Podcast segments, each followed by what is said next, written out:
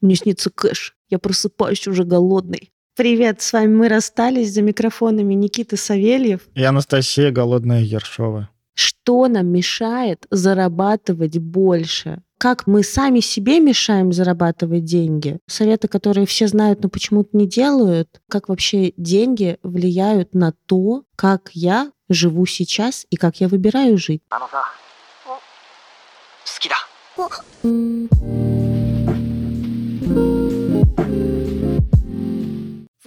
Меня есть в загашнике... Деньги. Точка. Все, пока.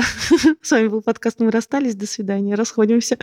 Очень, похоже, заряженная тема, раз мы начинаем засмеивать. Это правда. У меня есть несколько рекомендаций, которые наверняка все уже знают. Особенно те, кто как-то соприкасались с бизнес-коучами, с бизнес-обучением, со всякими карьерными консультациями. Вообще с маркетингом, в принципе. С маркетингом. Ну, в общем, кто уже задумывался об этом, есть э, определенный набор рекомендаций, который, правда, поможет вам зарабатывать больше.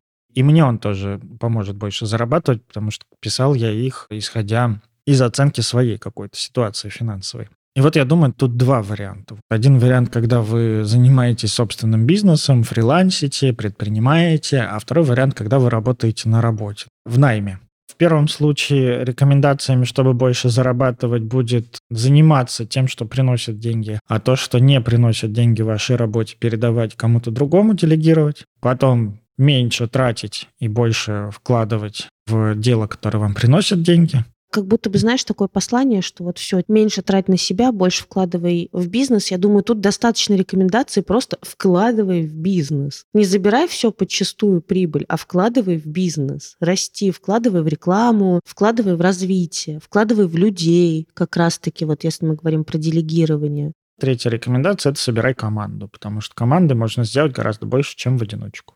подтверждаю, как человеку, у которого в этом году выросла команда, это правда. Это замечательно. Честно сказать, даже не жалко деньги отдавать, когда понимаешь, как много всего можно делать вместе, а не одной. Да, но мы не об этом. И сейчас вы поймете, почему. Только я скажу еще вот рекомендации для тех, кто на работе, и дальше мы с вами продолжим. Если вы работаете в найме, то здесь ну, рекомендация, чтобы больше зарабатывать, это просить повышения, мониторить рынок, быть на этом рынке представленным, в виде резюме, профессионального блога, может быть, на каких-то конференциях, докладах и так далее. В общем, быть замеченным и мониторить рынок в плане, может, где-то проходить собеседование, общаться с HR, понимать вообще, сколько вы стоите на рынке. И второе, это понимать, за что вам платят и что нужно, чтобы вам платили больше и учиться этому. Тут тоже особо никакой такой высшей математики нет. И есть еще общая рекомендация о том, чтобы быть богатым, нужно тратить меньше, чем вы зарабатываете. А то, что вы сохраняете, как-то это вкладывать. Приумножать. Приумножать. Видели бы вы, с каким постным лицом Никита это говорит. Это вы, блядь, уже все читали, это вы все знаете. Но точно так же все знают, что нужно спать э, по 7-8 часов. Поднимите руку, кто вот твердо спит кто нормально питается, не урывками. Ну, вот это вот все. Сон, режим, спорт. То же самое, мне кажется, и с этими рекомендациями. Ты вот говоришь это как что-то очевидное. Я понимаю, что просто шла к тому, чтобы начать делегировать и нанимать людей. Нанимать людей хорошо я шла несколько лет. Да, да, да. Когда я говорю просто, я не говорю легко. Это вот важное различие. Вот есть просто, а есть легко. Это простые вещи, но не легкие. Да, я как раз вот хочу снять после вкусия того, что я долбоеб. Послушал и думаешь, я же это все знал. Почему я говорю это с таким постным лицом? Не потому, что это так легко и так очевидно, и вы должны были сами догадаться. Потому что дело вообще не в знаниях. Когда мы говорим про зарабатывание денег, знать о том, как зарабатывать больше денег, это вообще не первоочередная, как по мне, вещь, что нужно понимать, чтобы больше зарабатывать. И здесь я, наверное, хотел еще рекомендацию дать, почитать. Очень по мне понравилось э, чтение, я читал год-два назад, наверное. Есть такой мужик, американский инвестор, бизнес-ангел. Его зовут Наваль Равикант. У него есть подкаст, который называется «How to be rich» как стать богатым. Потом его транскрибировали в текст, а на русский язык его перевели, и текст этого вот всего подкаста размещен у Вань Замесина на сайте. Можно прям гуглить, типа Вань Замесин на Валера Викант «Как стать богатым». Очень интересно, очень не банальное такое чтение. Прям классно. Про деньги. Чисто от сердца порекомендую. Интересно, я не читала. Пойду читать. Практически рекомендации у нас закончились, потому что говорить мы хотели не об этом, а говорить мы хотели про наши отношения с деньгами и рассмотреть их через призму цикла контакта, потому что мы гештальтисты, да, мы с Никитой гештальт-терапевты, а гештальт рассматривает все через отношения. Отношения между людьми, отношения с работой, отношения с деньгами. Нам кажется, что это будет куда интереснее и вообще-то практичнее для вас. Да, мы будем исходить из идеи, что проблема с деньгами – это не проблема с деньгами, а проблема с отношениями. И это очень э, вообще-то... Тонкое место тонкое место или наоборот толстое место. В общем, не поймешь, надо объяснять. То есть, грубо говоря, чтобы больше зарабатывать, нужно разбираться не в том, какие у меня отношения с деньгами. Хотя хорошая мысль, вообще ничего плохого в этом нет, в том, чтобы типа смотреть, какие у меня отношения с деньгами. А идея в том, что деньги же нам платят люди. И то, как мы выстраиваем отношения с людьми, влияет на то, как мы получаем от них деньги. Деньги не зарабатываются сами собой они не зарабатываются. Можно, конечно, попробовать сказать, типа, да, там, например, когда у меня какой-то капитал лежит в акциях и так далее. Но тоже вот если прям смотреть теоретически, то акции — это когда вы вкладываете в дело, в которое верите, помогаете людям, даете какие-то оборотные средства, они на эти деньги растут и делятся с вами прибыль. Ну, грубо говоря. Так или иначе, это всегда отношения людей. Деньги сами собой без людей Деньги — это скорее такой способ форма какая-то отношений в каком-то смысле. Сто процентов, во-первых, я согласна с тобой, что деньги — это форма отношений. И я вообще-то думаю прям про отношения глобально, потому что ты как будто бы разделяешь вот это вот отношение с деньгами и отношения с другими людьми окружающими. А я думаю, что нельзя разделять, потому что деньги это и какие-то отношения с людьми. Деньги как-то влияют на мои отношения с людьми, а еще деньги влияют на мои отношения с ответственностью, а еще деньги влияют, может быть, на мои отношения с работой и с каким-нибудь собственным трудоголизмом. На очень много отношений влияют деньги и отношения с деньгами влияют на все сферы жизни вообще-то. В том смысле, в котором ты описала, да, я тут больше использую, наверное, слово контакт, чем отношения. Хотя отношения тоже подходит, это слово. И да, когда я говорю про отношения, я говорю именно вот про какую-то человеческую связь. При этом у нас отношения происходят, контакт происходит с гораздо большим количеством субъектов, нежели чем просто с людьми. Мы контактируем со своими чувствами, мы контактируем с окружающим миром, мы контактируем контактируем э, с нашим делом, с нашими желаниями и так далее. Тут нам надо тогда определить. Мы можем использовать контактирование, и тогда я с другими людьми контактирую, ну, либо отношения, тогда я тут со всеми отношаюсь. Не будем тут загонять себя в рамки и скажем, что и то это вариант, и тот вариант, правда, подходит. В моем тезисе, например, о том, что проблема с деньгами – это проблема в отношениях, я говорю и про то, и про то. Первое, конечно, о чем я думал, это про отношения с другими людьми, как я их выстраиваю, что я от них жду. Мои проблемы с деньгами это что? Мои проблемы с Пашей, что ли? Не проблемы с вашим партнером, не проблемы с вашими детьми, хотя вполне себе с ними тоже. Я с тобой согласна, что и с ними тоже. Эта связь нелинейна. Не так, что если у меня какие-то сложности с деньгами, потому что рядом со мной какой-то партнер, который, значит, как-то негативно влияет на мою финансовую ситуацию. Или позитивно. Так тоже бывает. Так бывает. В моем тезисе здесь нет идеи того, что если у вас проблемы с деньгами, то это обязательно ваш партнер. Вот точно нет. Вообще нет. Не думайте так. При этом это может быть так. Типа, это я не утверждаю на 100%, но вполне себе возможно, что это так. А вполне себе возможно, что нет. Вполне себе возможно, что ваши отношения с партнером вообще все окей в этом плане. А сложность с деньгами, это больше находится, например, в ваших отношениях с семьей. С родителями, да, ты имеешь в виду? Да, с родителями. Или, например, с просто незнакомыми людьми. Или, например, сообществом профессиональным. Тоже может быть. Тут вариантов много. Этот выпуск не несет готовых ответов. Пожалуйста, не воспринимайте его как готовые ответы.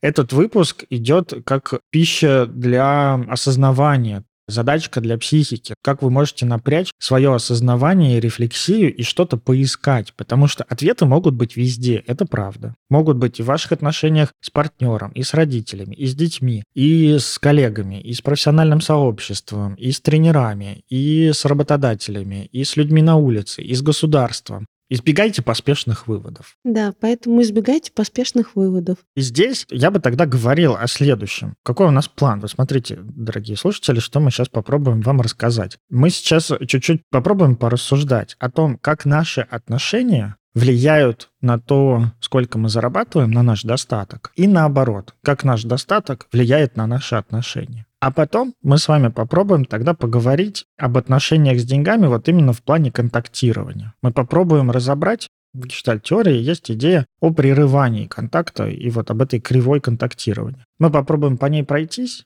простыми словами обсудить, в каких местах может прерываться наш контакт с деньгами. Да, и по сути, если перевести вот прям совсем на человеческий, какие у нас могут быть сложности, на каких этапах мы врезаемся в разные сложности, которые как раз мешают нам зарабатывать больше и увеличивать свой доход. По инстаграмному это называется сопротивление. Сопротивление уже забрали в Инстаграм? Да, да, давно уже. Отвратительно презираю. В Инстаграме любой уважающий себя коуч будет вам говорить, это у тебя сопротивление, это у тебя сопротивление. Любой уважающий себя коуч уже спиздил наше сопротивление. Нарциссизм спиздили, сопротивление спиздили. Что еще спиздят? Гештальт-терапия и просто психотерапия очень сильно влияют, конечно, на мир.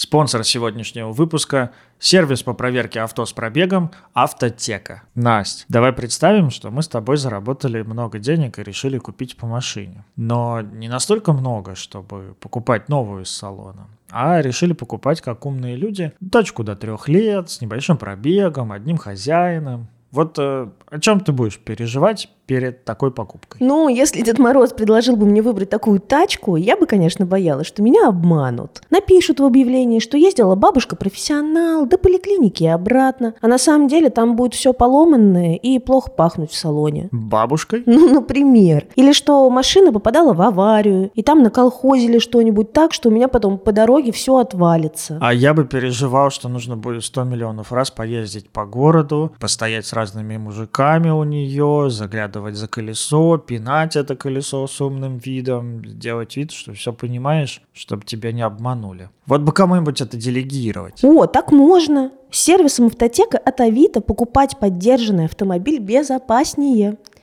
И еще это экономит время. Воспользуйся им и получи отчет по интересующей машине. Находится ли машина в розыске или залоге, использовалась ли в такси или каршеринге. Расширенные данные о ДТП, включены данные Европротокола, информация о других участниках ДТП, более детальный и наглядный отчет. Информацию о ремонтах с просчетами и детализацией работ запчастей, и историю эксплуатации, сколько было владельцев, когда были ТО и сервисные плановые работы. Огонь. Так точно получится прозрачнее. И время сэкономит. Можно будет съездить всего на пару проверенных вариантов и выбрать из них. У нас еще и промокод есть для слушателей. При заказе отчета вводите большими латинскими буквами «Расталис» и получайте скидку 20% до 29 февраля. Ищите его и ссылку на заказ отчета в описании этого выпуска.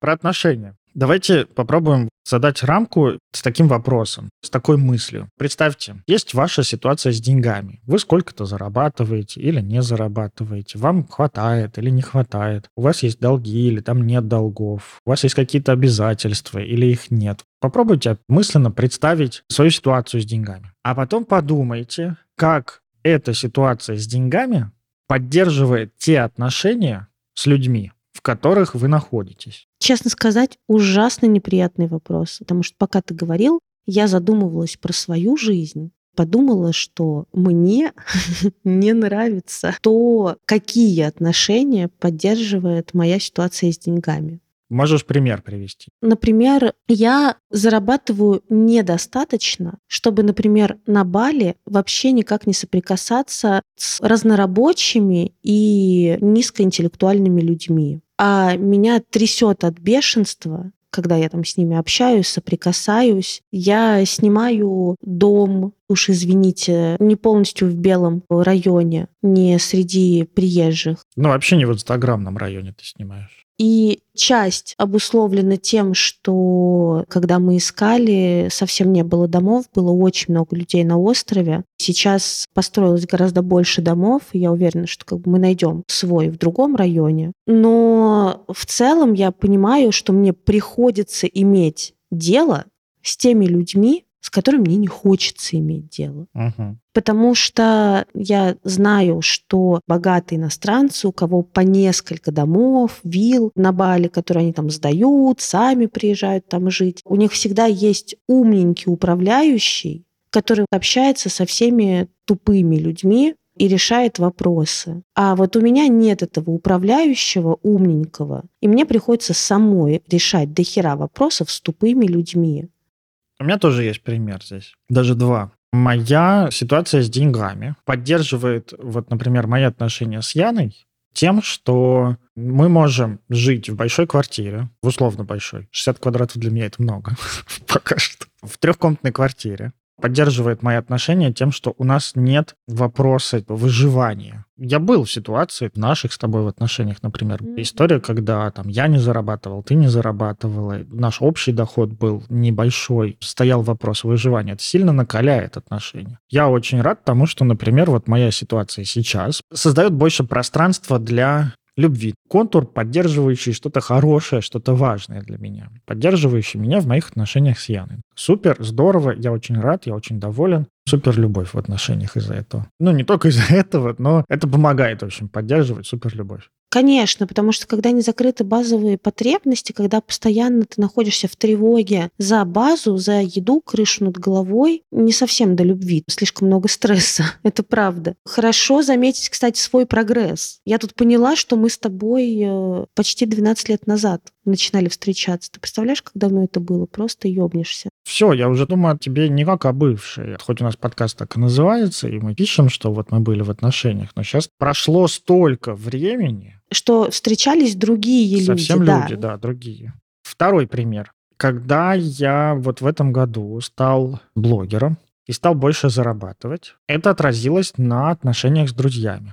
Не так, что типа от меня отвернулись друзья или там типа сейчас теперь завистники и так далее, но это ощущается. Я не чувствую себя сейчас свободным пожаловаться про деньги, например, с друзьями, которые зарабатывают меньше. Я сталкивался с неосторожностью, может, таким мини-обесцениванием в плане, ой, ну что у тебя вообще все хорошо из такого разряда. Ну и понятно, что мои переживания больше такие не про деньги, хотя про деньги тоже были, про творческие какие-то такие сложности и так далее. В поддержку ты просто говоришь, и я вспомнила момент, когда я первый раз в жизни начала хорошо зарабатывать. Сильно больше своих друзей, Тогда у меня было мало друзей, это еще совсем немного лет я была в Москве, основных всех своих э, друзей я еще тогда не встретила. И я помню тоже, ты единственный тогда меня поддерживал в том, что я стала больше зарабатывать и говорил, что это круто. Друзья мне говорили, типа, ну вот, ты сейчас зазнаешься, начнешь ходить в дорогие рестораны, а мы туда не можем пойти. И я думаю, блядь, да, это просто ужасный период. Тогда, например, ситуация с деньгами, когда я зарабатываю примерно столько же, сколько друзья. Например, у меня тоже есть сложности с деньгами. Например, у меня есть какие-то кредиты, которые мне надо платить, и вместо того, чтобы купить там себе подарок на Новый год, я плачу кредит и остаюсь таким недовольным. Вот такая ситуация поддержит мои отношения с друзьями гораздо больше, чем если у меня не будет таких проблем.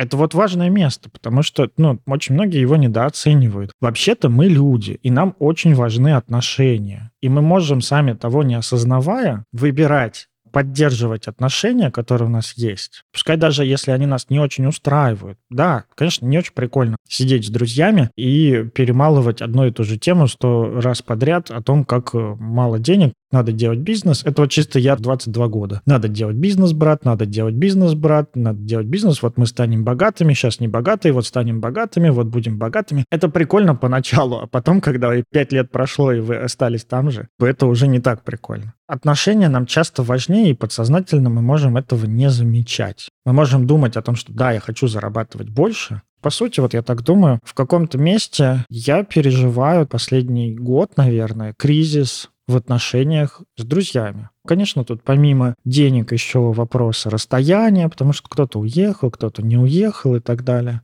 Но деньги тоже на это повлияли. Кризис в плане того, что по-старому уже не получается, а кто-то из друзей, ну и я тоже иногда хочу по-старому, а по-новому еще не сложилось. И вот с кем-то из друзей получается выстраивать какие-то новые способы взаимодействия. Конечно, легче отдается с теми, кто тоже вырос в доходах, а с кем-то не всегда получается выстраивать новые способы взаимодействия. То есть, например, у меня был день рождения, мне звонил друг, поздравлял, с которым мы сейчас уже практически не общаемся. Так поздравляем друг друга на дне рождения. А до этого мы были чуть ли не лучшими друзьями. Как ты когда-то рассказывала о встрече с бывшим партнером, который видит тебя, как будто тебе 15 лет. Угу. Такое же переживание было и с другом. Как будто так он пытается инициировать какой-то старый способ общения со мной а он у меня не получается. Я не могу на него откликнуться. Я не чувствую, что это ко мне, а это представление меня другому. Да, вот это грустное место, в котором сил, иногда и желания искать новый способ взаимодействия нет.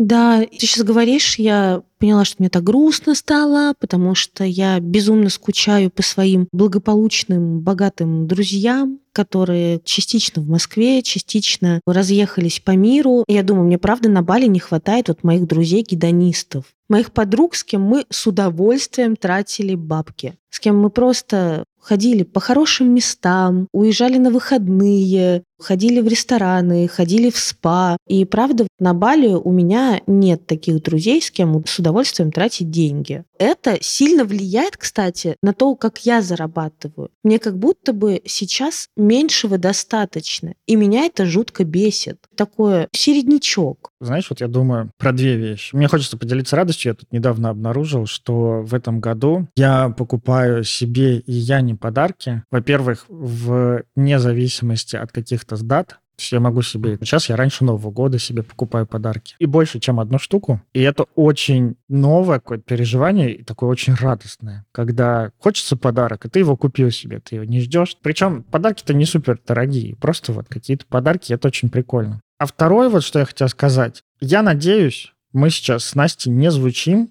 как два меркантильных урода. Что друзья без денег — это херовые друзья, мы начали зарабатывать деньги, теперь хорошие друзья только те, кто много зарабатывает. Нет, это не так. Честно, это была одна из самых освобождающих мыслей у меня на терапии. Когда я рыдала про то, что от меня отворачиваются друзья, когда я начала первый раз хорошо зарабатывать, она меня слушала одну сессию, вторую, а на третьей сказала, может, тебе нужно просто найти богатых друзей за которыми ты вот как будешь тянуться и рядом с которыми ты не будешь испытывать вины за то, что ты успешна. Это было лучшее решение — найти богатых друзей. Хоть и освобождающая, но это грустная мысль. Да, грустная. Потому что переживать потерю связи с другим человеком. Это не самое приятное переживание. Я, кстати, не всех друзей тогда потеряла. Потеряла тех, кто так и не смог смириться. Что я вот все, зарабатываю больше них. Мне важно тебя здесь прервать в этом месте, вот где ты говоришь про «не смогли смириться». И наших слушателей предостеречь от таких формулировок. Не кто-то из друзей не смог смириться. Или вы, например, не, не смогли перестать э, там, выебываться своим доходом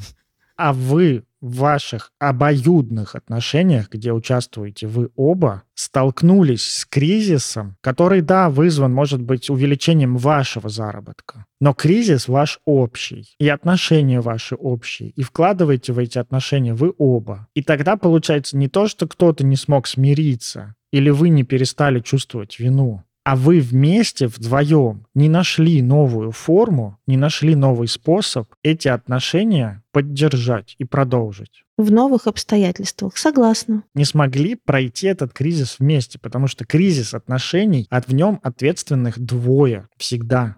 И нет такого, что типа, а, мои друзья не смогли смириться. Нет, дружок мой, нет, Настенька. Ты здесь тоже принимаешь участие. Принимаю, конечно. Так и получилось. Я приняла решение о разрыве, потому что больше не могла это слушать. Это важное место. Вопрос, еще раз я его вам проговорю, чтобы он так у вас отложился в голове, чтобы можно было порефлексировать на досуге. Как ваша текущая ситуация с деньгами поддерживает те отношения, которые у вас есть? Можно даже по-другому немножко спросить. Что такого важного для себя и своих отношений я делаю, не увеличивая свой доход, не зарабатывая больше? Суперский вопрос, потому что на него ответить чем-то из разряда «я не увеличиваю свой доход, потому что боюсь строить новые отношения, я не хочу искать новых друзей богатых, а вдруг они меня не примут, а вдруг они сильно богаче меня». Вот эти уже понятные, какие-то проверенные. И тогда мое недовольство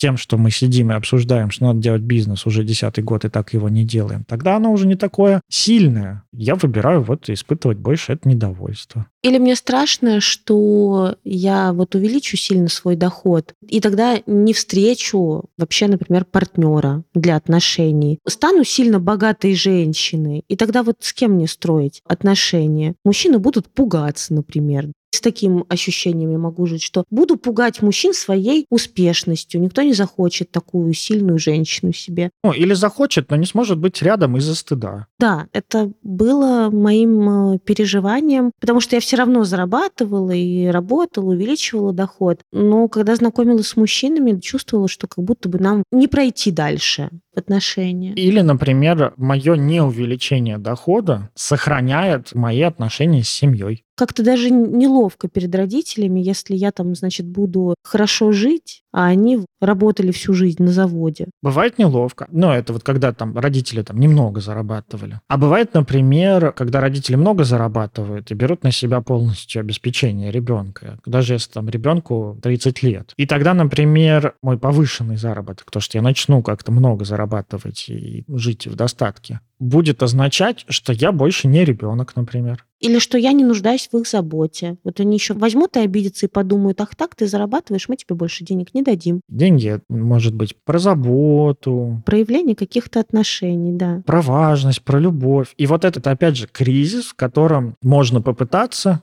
не факт, что получится, но можно попытаться найти какой-то новый способ получения вот этой заботы, например. Угу. Боже упаси вас винить себя за то, что вы не зарабатываете столько, сколько хотите. Когда я говорю о том, что такого важного вы для себя делаете, не увеличивая свой доход, я говорю это не осуждающий, я ну, тут вообще не стебусь. Любая защита наша, она когда-то точно была важна для нас. Она точно когда-то была про заботу. И сейчас, если вы отказываетесь от э, увеличения своего дохода, опять же, это очень обобщенная фраза, но не осуждающая это говорю. Когда вы отказываетесь от увеличения дохода, вы делаете для себя что-то важное. Хорошо бы найти, что такого важного вы делаете таким образом. Проверить, во-первых, получается ли, потому что иногда мы пытаемся это делать, но не получается уже. Например, я продолжаю немного зарабатывать, но меня уже все равно никто не утешает. Тогда я и себе хуже делаю, и профита не получаю никакого. Поискать тогда новый способ удовлетворения этой потребности. Да, все ты правильно говоришь. И предлагаю переходить к циклу контакта, чтобы как раз еще на примерах вот эти вот остановки в росте, непреодолимые вот эти поинты разобрать, ну и рассказать, что на каждом этапе может меня останавливать, какие сложности могу встречать. И, наверное, где-то мы сможем выдать наши терапевтические рекомендации, а где-то нет. Где-то придется самим разбираться. Короткий ликбез про цикл контакта. Контакт в гештальте делится на четыре составляющих, иногда на три, можно по-разному сказать. В общем, это преконтакт, контактирование, полный контакт и постконтакт по этой шкале, ну, она последовательная, и мы постоянно находимся с вами в разных циклах контакта. Например, сейчас вы слушаете наш выпуск, и вы в каком-то смысле контактируете с тем, что мы говорим. Параллельно с этим, может быть, вы моете посуду, и вы контактируете с посудой. Бах, э, кошка у вас уронила чашку на пол. Вы стали контактировать с этим событием. Прочитали какую-нибудь тревожную новость или что-то произошло в вашей такой жизни тревожное, и вы прокручиваете в голове мысли об этом. Вы контактируете с этим. Мы постоянно находимся в контакте. Объект контакта – это то, на что направлено наше внимание. Когда мы контактируем с деньгами, деньги тоже могут быть, собственно, объект этого контакта. Не всегда когда с чем-то контакт или с кем-то контактируем, мы проходим весь путь, весь цикл этого контакта. Не всегда мы его завершаем. Мы часто начинаем, но не всегда завершаем. И сейчас мы будем говорить как раз о способах прерывания этого контакта, о том, как мы не завершаем, не доводим до какого-то логичного завершения. А зачем завершать? Чтобы начать новый. Ну, чтобы вот была вот это вот течение жизни. Если в плане денег говорить, то чтобы продвигаться по вот этой вот финансовой лестнице, чтобы свободно пропускать через себя суммы разные, начинать зарабатывание, заканчивать зарабатывание какой-то суммы, переходить на другой этап. Все так, мы будем использовать термины гештальтистские и потом объяснять простым человеческим языком, нам показалось это важным и уместным в этом выпуске термины использовать. Термины все равно пошли уже давно в народ, многие из них. Поэтому возьмем на себя смелость считать себя просветителями от гештальт сообщества. Лучше у нас попробуйте эти термины, чем на улице. Тогда давай переходить э, к первому затыку по циклу контакта, да, первое прерывание контакта – это слияние. Да, и это прерывание, которое происходит на преконтакте. Мы еще только готовимся контактировать. Еще не ясна потребность, она еще только формируется, только мы еще почувствовали какой-то первичный дискомфорт, а что хотим, не поняли. При контакте это может выглядеть так вот. Вы проснулись с утра, еще не поняли, кто вы, где вы, что вам хочется, это вот не когда вы проснулись и очень сильно хотите в туалет, потому что там уже, в принципе, контактирование уже пошло. А вот вы просто проснулись, давайте представим, что вы не хотите в туалет с утра, так проснулись и пытаетесь понять, вот, что происходит. Вот это вот такая стадия приконтакта. И тогда слияние — это будет такой способ не выходить из этого этапа, не идти дальше. Да, а как с деньгами может выглядеть слияние? Такая абсолютная неясность я не очень понимаю, сколько я зарабатываю. Или я понимаю, сколько зарабатываю, но совсем не веду расходы. Я не знаю, сколько я трачу от месяца к месяцу, короче. Иногда я трачу вот все, что заработал. Иногда залезаю в кредитку. У меня такой хаос. Отношения с деньгами и вообще мои деньги в жизни выглядят как хаос. Что-то пришло, что-то ушло. Тут вообще никакие я там не планировал расходы свои, не прикидывал на будущее. Часто вообще даже не имею никакой подушки безопасности. Это могут быть импульсивные покупки, не учитывая свой бюджет. Про импульсивные покупки пока подожди. А то уже, наверное, другие будут стадии прерывания контакта. Я бы здесь вот а так мне сказал. Мне кажется, сюда просто вот такой хаос с деньгами. Мне очень понравилось, как ты сказала про то, что я не знаю, что у меня происходит. Очень здорово. Я думаю, сюда еще стоит добавить о том, что я не знаю, чего я хочу и что мне надо. И еще можно добавить, я не знаю, в чем моя проблема. Прерывание контакта через слияние в контактировании с деньгами, оно может выглядеть еще так. У вас есть много тревожности по поводу денег, но непонятно, чего именно вы опасаетесь. То есть, например, вам просто тревожно становится, вот на физическом уровне вас захватывает, сердце колотится, вам не спится, есть не хочется и так далее, но вы не понимаете, в чем проблема. Вот это тоже еще будет слияние. Тогда способ выхода из этого слияния – это попытка осознавать, что с вами происходит. Дифференциация потребностей, например, и чувств, которые стоят вот за такими моими отношениями с деньгами. Да. Что я сейчас чувствую? Что у меня сейчас происходит? Что находится вокруг? От чего я страдаю?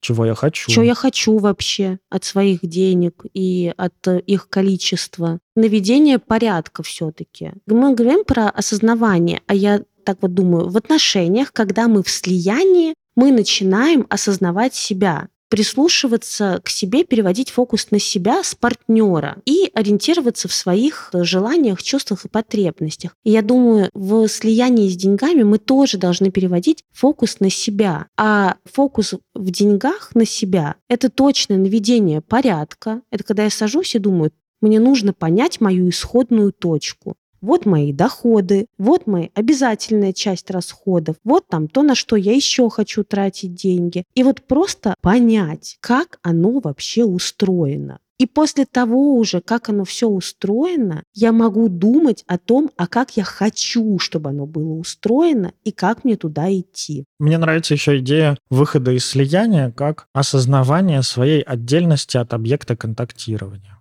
Вот когда ты говоришь, например, когда мы в отношениях выходим из слияния, это для меня даже не столько, сколько про снять с него внимание, забрать его себе а больше про то, чтобы обратить внимание на то, что мы отдельные люди. И с деньгами также. Обратить внимание, что вот есть я, а есть мои деньги. То, сколько я зарабатываю. Что я это не мои деньги, я это не мой доход, я это не моя работа. А вот есть я, который делает какие-то выборы ежедневно и как-то, правда, ежедневно выбирает обращаться с деньгами. Дальше мы переходим к убеждению. В гештальт-терапии это называется интроекция, как способ прерывания контакта. Грубо говоря, вот на самом простом примере понравился нам человек, мы хотим с ним познакомиться, у нас появилось желание, мы его осознали, заметили, то есть этап слияния и приконтакта мы проходим. Интроект — это все еще больше приконтакт. У нас выделилось желание, мы его четко осознаем. Хочется познакомиться с этим человеком, пообщаться, поговорить с ним, может быть, что-то узнать у него. Узнать, сколько времени, например.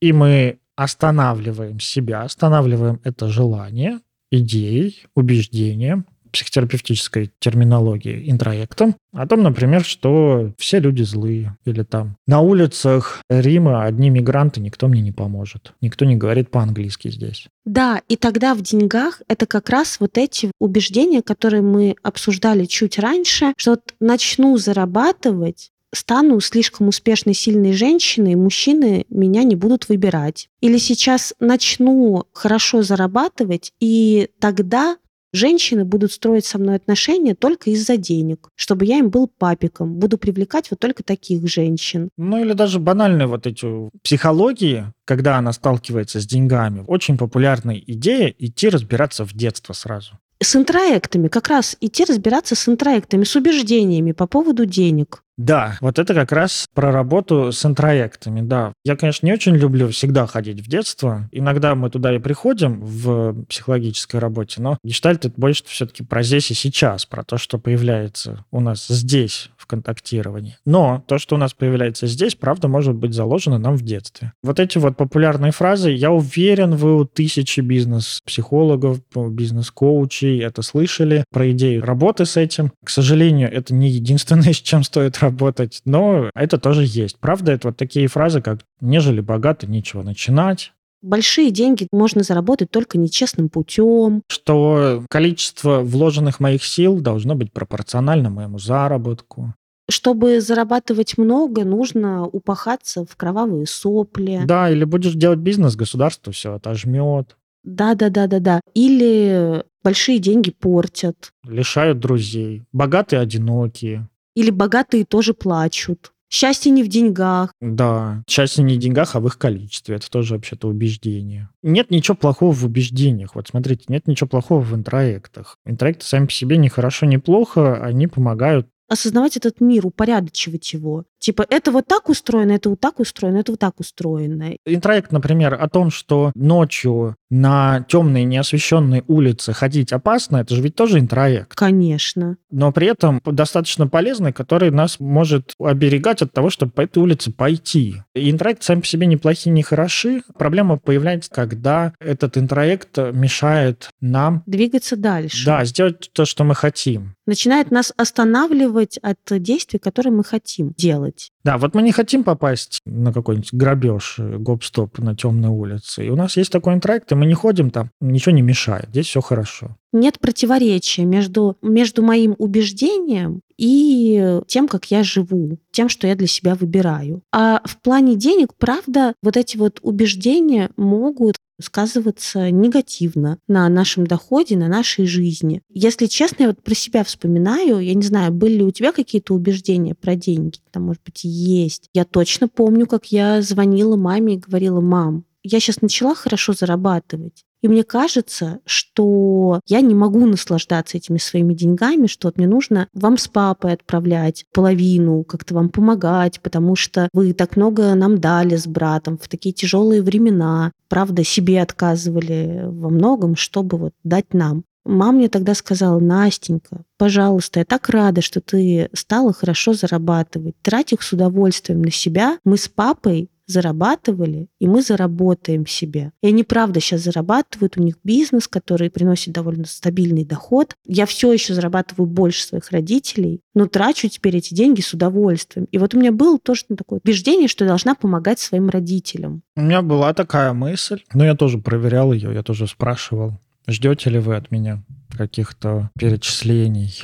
Тогда, когда я спрашивал, это было, наверное, ну, лет пять назад. Тогда, когда я спрашивал, я не был готов. Я такой, я не хочу делиться, я не хочу отдавать. Сейчас потихонечку меняется. Я думаю о том, что чем больше вот у меня опоры, тем больше я могу брать на себя ответственность. Но, конечно же, по порядку, в первую очередь, я беру ответственность за свою семью на себя. Ну, а родители — это не первая часть моей семьи. Они ушли уже на следующий какой-то этот уровень. Детей у тебя нет, поэтому они ушли на второй круг. Детей у меня нет, но у меня есть отношения, у меня есть Яна. Яну я воспринимаю как семью. Ну вот, я говорю, что сначала же идет партнер, потом дети, потом родители. Вот пока у тебя нет детей, они на втором круге. Появятся дети, они будут на третьем круге. Да, все так. И выход из интроицирования лежит через осознавание этого интроекта и несогласие с ним через, прости господи, работу с установками, перепроверку установок. Перепроверили и отвергли те, которые мне не подходят, те, которые мне мешают, те, которые меня ограничивают. Вы не каменный памятник, можете то, что не работает больше, выбрасывать и брать новое. Да. Например, что богатые люди — это еще и люди, которые делают много всего хорошего. Такая замена убеждений, что деньги портят людей, богатые нечестные. Я думаю, ну, а богатые — это еще и меценаты, которые издревле поддерживали искусство, образование, медицину. Это же тоже работа с установками. Менять установки и находить опровержение своим установкам. Вот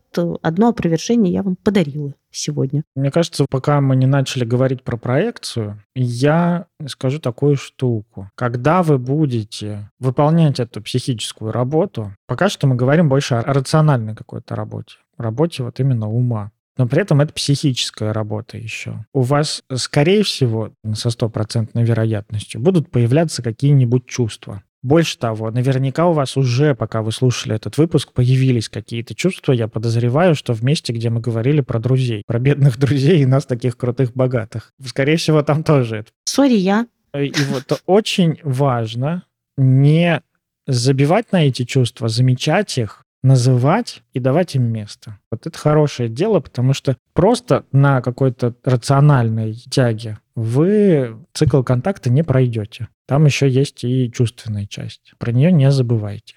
На этом сегодняшний выпуск подходит к концу. А про следующие способы прерывания контакта, про проекцию, про три вида ретрофлексии, эготизм, и обесценивания мы поговорим в следующем выпуске. Предчувствую комментарии в нашем канале в Телеграме «Великолепные бывшие». Что вы делаете? Немедленно рассказывайте сейчас, дорогие наши любимые слушатели. Теперь вы тоже просыпаетесь голодными всю следующую неделю потому что вам снится кэш, который вы будете зарабатывать, рубить просто. После того, как послушаете вторую часть нашего выпуска про отношения с деньгами и что нам мешает зарабатывать больше. Это не факт, что вы будете зарабатывать после прослушивания выпуска подкаста. Если бы так все было бы легко, я бы уже давно был бы сто раз миллиардером. Но нет.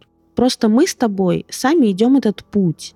А осознание проблемы — это, правда, половина ее решения. И если можно послушать подкаст, примерить на себя и понять, что вот куда мне хорошо бы покопать, и покопать в эту сторону, точно денег прибавится. Но это мы так на терапию приходим, ищем, ищем, ищем, куда покопать, потом покопали, и часть жизни наладилась. Вот какую-то часть точно можно будет наладить проще, потому что мы ее назовем а человек возьмет. Главное будет только потом взять, пойти, отнести, разобраться и уже не во сне видеть кэш, а на счету, в кармашке носить. Слушайте в следующем выпуске.